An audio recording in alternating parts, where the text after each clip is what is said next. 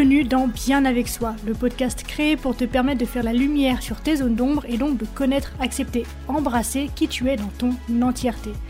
Ce voyage en toi que je te propose est la promesse de vivre une plénitude émotionnelle ineffable et la liberté absolue d'être qui tu es. Pour cela, je te parle de développement personnel, de psychologie, de philosophie, de spiritualité, de résilience, de mindset et aussi de mes apprentissages. Je suis Marie Perron, coach spécialisée dans le shadow work et je suis ravie de t'accueillir dans ce tout nouvel épisode. L'épisode d'aujourd'hui est le dernier de cette série, tout aussi imprévu que spécifique sur la notion du mal, avant un moment en tout cas, parce qu'il y a déjà une bonne dizaine d'épisodes, je pense, sur le sujet. Donc, je pense avoir fait le tour de la question, d'avoir couvert une bonne partie du sujet et d'avoir dit globalement ce que j'avais envie de dire. Donc, je t'invite à la rigueur à réécouter les épisodes précédents parce que je reconnais qu'ils sont assez denses. Mais j'ai vraiment pris un plaisir énorme à réfléchir sur le sujet, à partager le fruit de cette réflexion avec toi. Et j'ai vraiment adoré enregistrer cette série sur la notion du mal que je trouve absolument fascinante. Et je te prépare un épisode pour t'expliquer pourquoi. Mais du coup, voilà, j'avais envie de te tenir au courant du fait qu'aujourd'hui, donc, ce sera le dernier sur cette notion spécifique et fascinante du mal. Sur ces mots, donc, place maintenant au dernier épisode de cette série sur le mal, que j'ai choisi d'intituler Racheter nos diables et nos démons. À force de m'écouter, je pense que tu l'as compris, se préoccuper du problème déroutant du mal n'est pas nouveau en psychologie, bien qu'il soit certainement et toujours d'actualité, et ce depuis un bon moment déjà. Freud, de son côté, s'est battu avec cette question épineuse comme l'ont fait de nombreux autres psychologues et psychiatres au cours de ce siècle, dont par exemple Jung, Fromm, May, Menninger, Lifton, et un peu plus récemment Scott Peck, que nous avons déjà évoqué dans les épisodes précédents. La solution que Freud a proposée a pris la forme d'un instinct de mort. Maléfique, donc le Thanatos, qui lutte éternellement contre un instinct de vie qui est lui plutôt bon, donc Eros. J'ai d'ailleurs fait un épisode sur le sujet, je crois que c'est l'épisode 21, si je te dis pas de bêtises. Et selon lui, le mal domine toujours ce duel tragique. Jung, de son côté, s'inspire de la philosophie de Nietzsche et préférait le terme ombre à celui de mal pour différencier le mal individuel du mal dans la morale collective.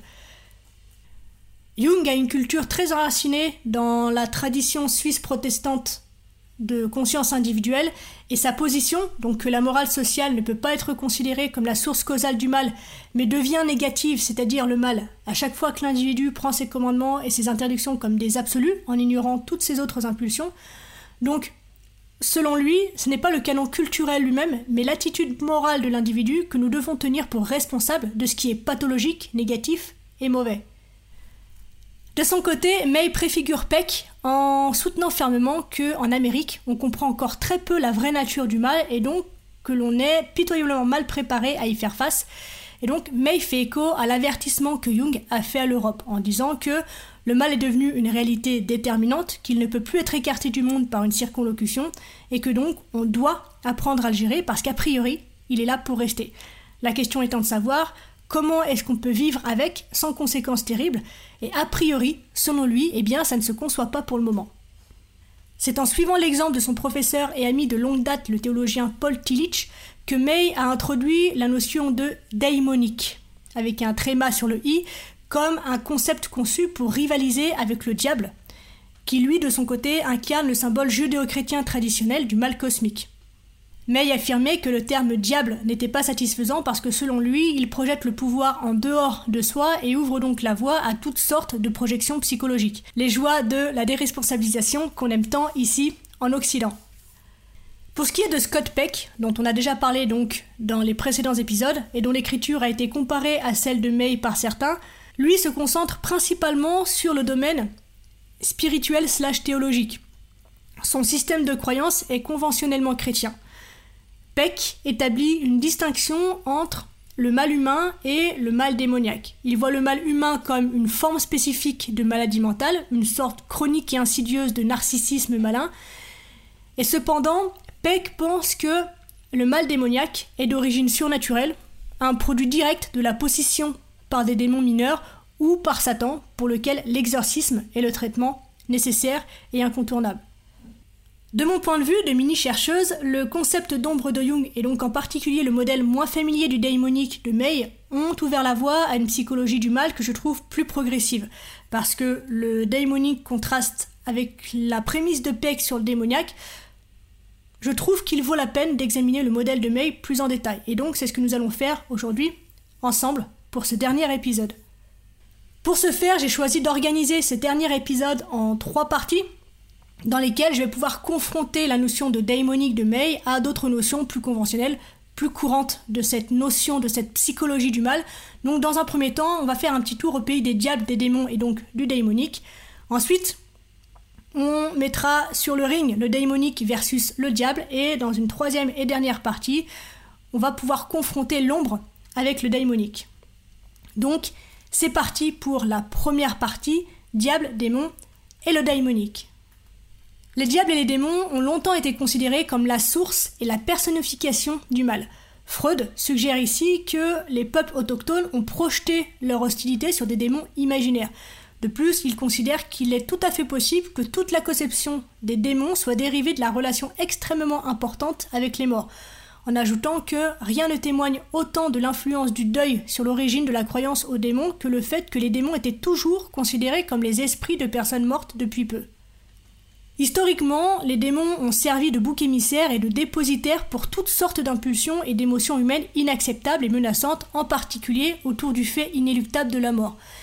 Mais la vision populaire et unilatéralement négative des démons est simpliste et psychologiquement peu sophistiquée finalement, puisque Freud nous informe que les démons, bien que redoutés au début, en tout cas par nos ancêtres, ont également joué un rôle déterminant dans le processus de deuil, à savoir qu'une fois confrontés et intégrés par les personnes en deuil, ces mêmes démons maléfiques étaient vénérés comme des ancêtres et appelés à l'aide dans les moments de détresse.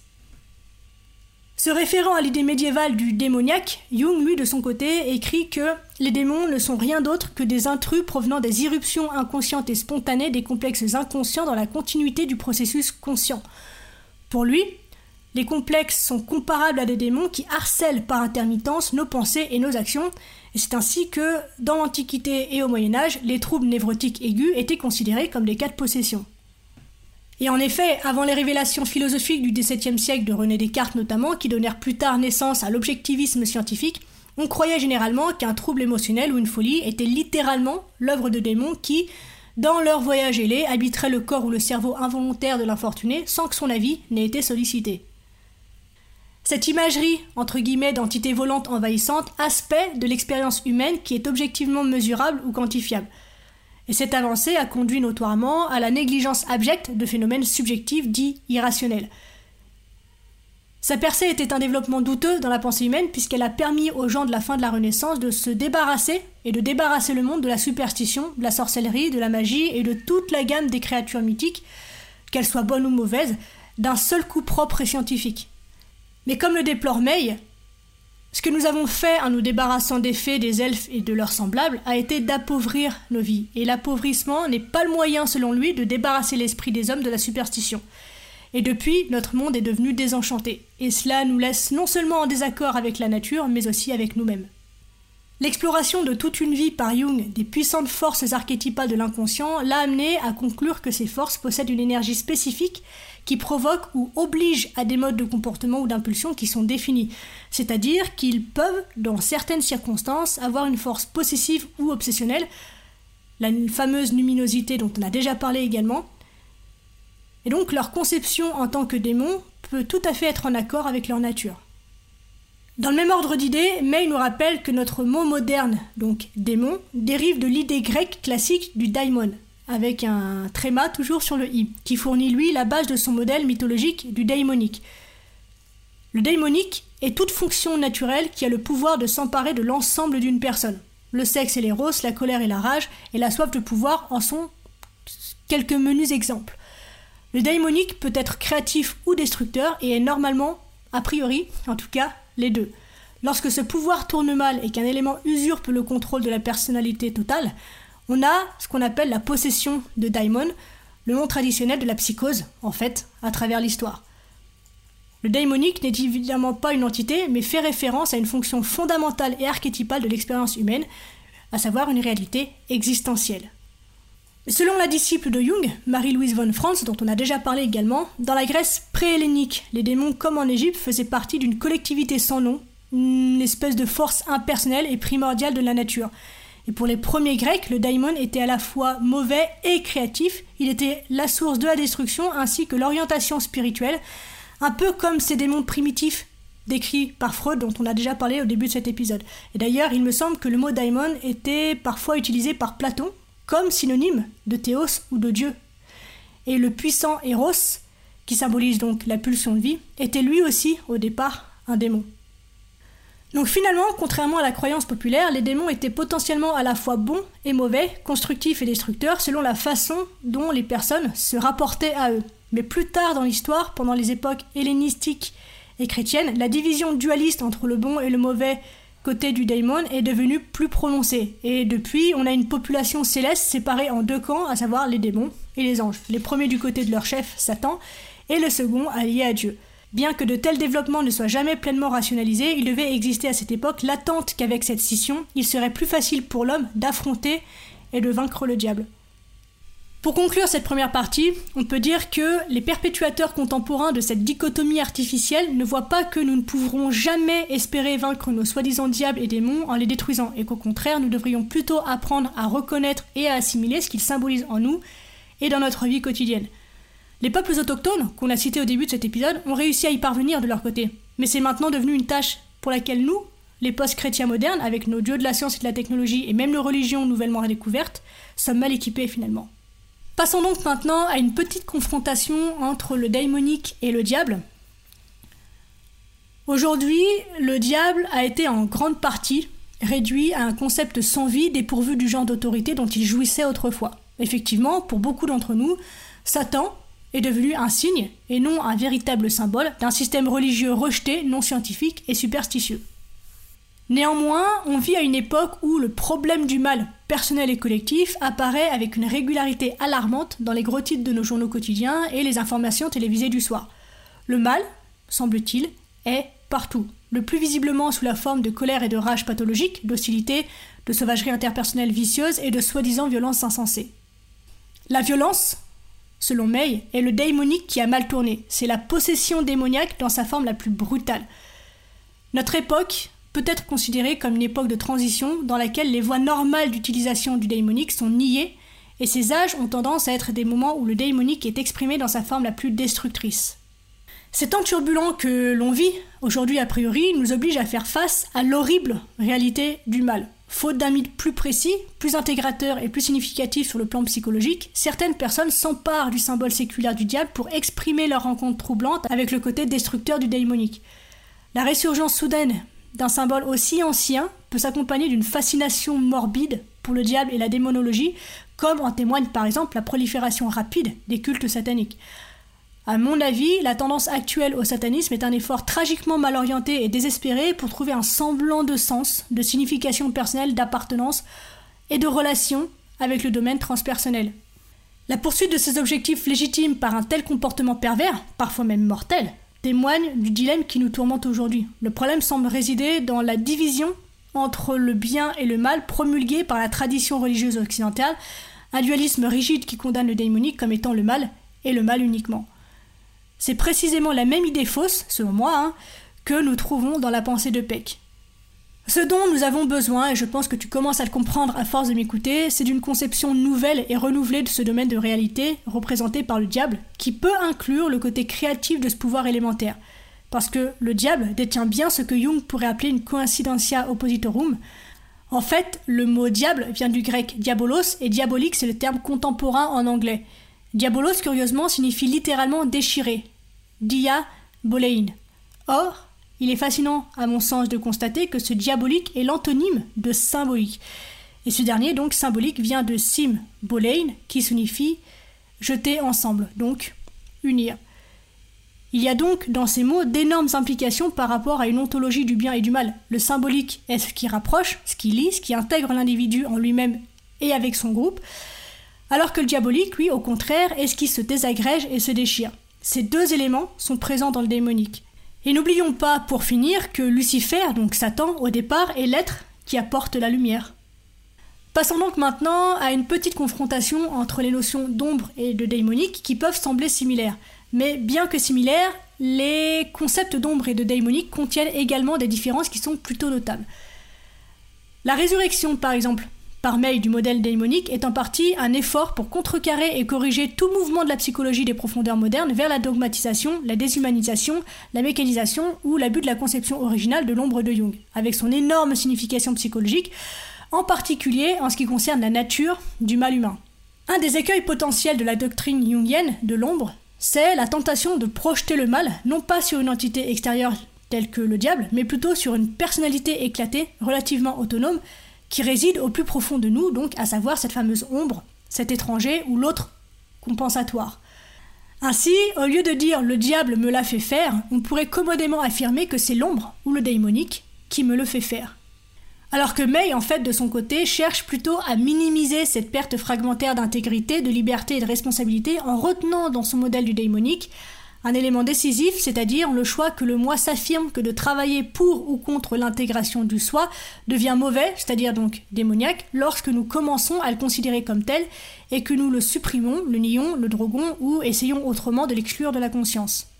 Et c'est de cette façon qu'en réalité nous participons involontairement au processus du mal, potentialisant les violentes éruptions de colère, de rage, de destructivité sociale et de psychopathologies diverses qui résultent de la réaffirmation du démonique, avec vengeance, dans ses formules les plus négatives.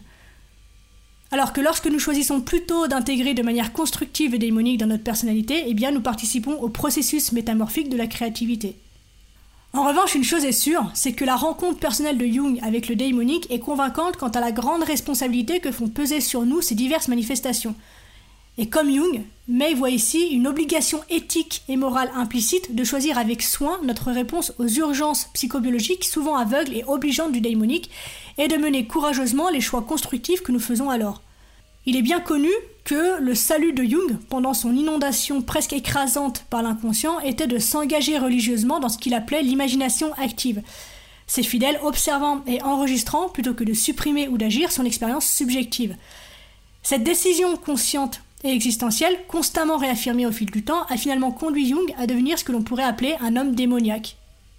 Ce que May envisage finalement, c'est que le démonique inclut et intègre les concepts de Jung, de l'ombre et du soi, ainsi que les archétypes de l'anima et de l'animus.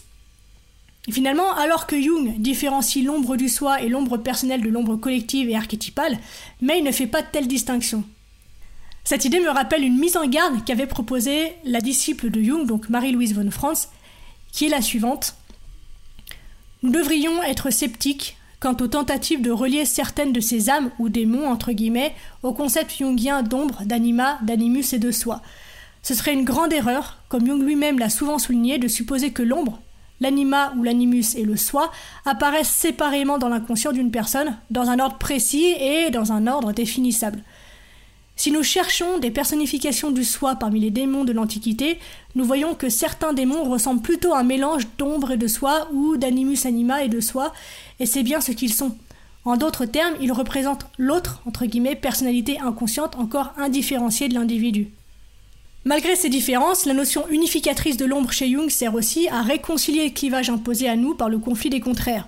Affronter et assimiler nos ombres force la reconnaissance d'une totalité de l'être, faite de polarité bien et mal, rationnel et irrationnel, masculin et féminin, conscient et inconscient, etc., etc. Lorsque nous considérons les concepts psychologiques de l'ombre et du démonique côte à côte, nous avons la forte impression que Jung et May essaient de transmettre les mêmes vérités fondamentales sur l'existence humaine, alors que pour Peck, au contraire, le démoniaque est purement négatif, un pouvoir civil qui ne peut qu'être exorcisé, expulsé et exclu de la conscience, donc il n'a pas de qualité rédemptrice et est indigne de rédemption. Il est clair que ce n'est pas du tout le cas de l'ombre jungienne ni du démonique.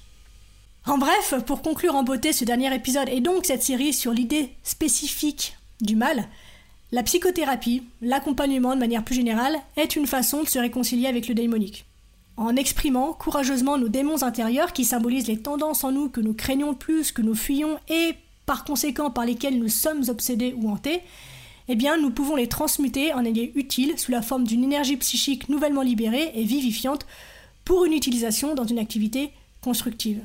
Et c'est au cours de ce processus de réintégration et d'utilisation, de transformation du mal en une énergie créatrice et vivifiante que l'on peut découvrir le paradoxe que perçoivent de nombreux artistes, à savoir que ce que nous avions précédemment fui et rejeté s'avère être la source rédemptrice de vitalité, de créativité et de spiritualité authentique. On arrive déjà à la fin de cet épisode. Merci de l'avoir écouté jusqu'au bout. J'espère qu'il t'a plu. Si c'est le cas, n'hésite pas à me le faire savoir et à m'encourager en mettant un commentaire ou 5 étoiles sur Apple Podcast ou encore Spotify.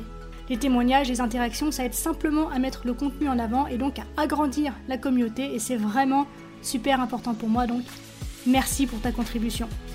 Dernière chose, si tu as envie de me poser des questions, d'interagir avec moi ou de me soumettre des sujets que tu aimerais que j'évoque dans ce podcast, eh bien n'hésite pas à me le faire savoir en privé sur Instagram, le lien se trouve dans la description.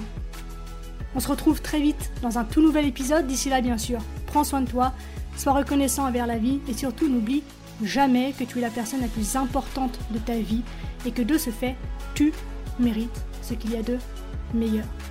Je nous aime à la revoyure.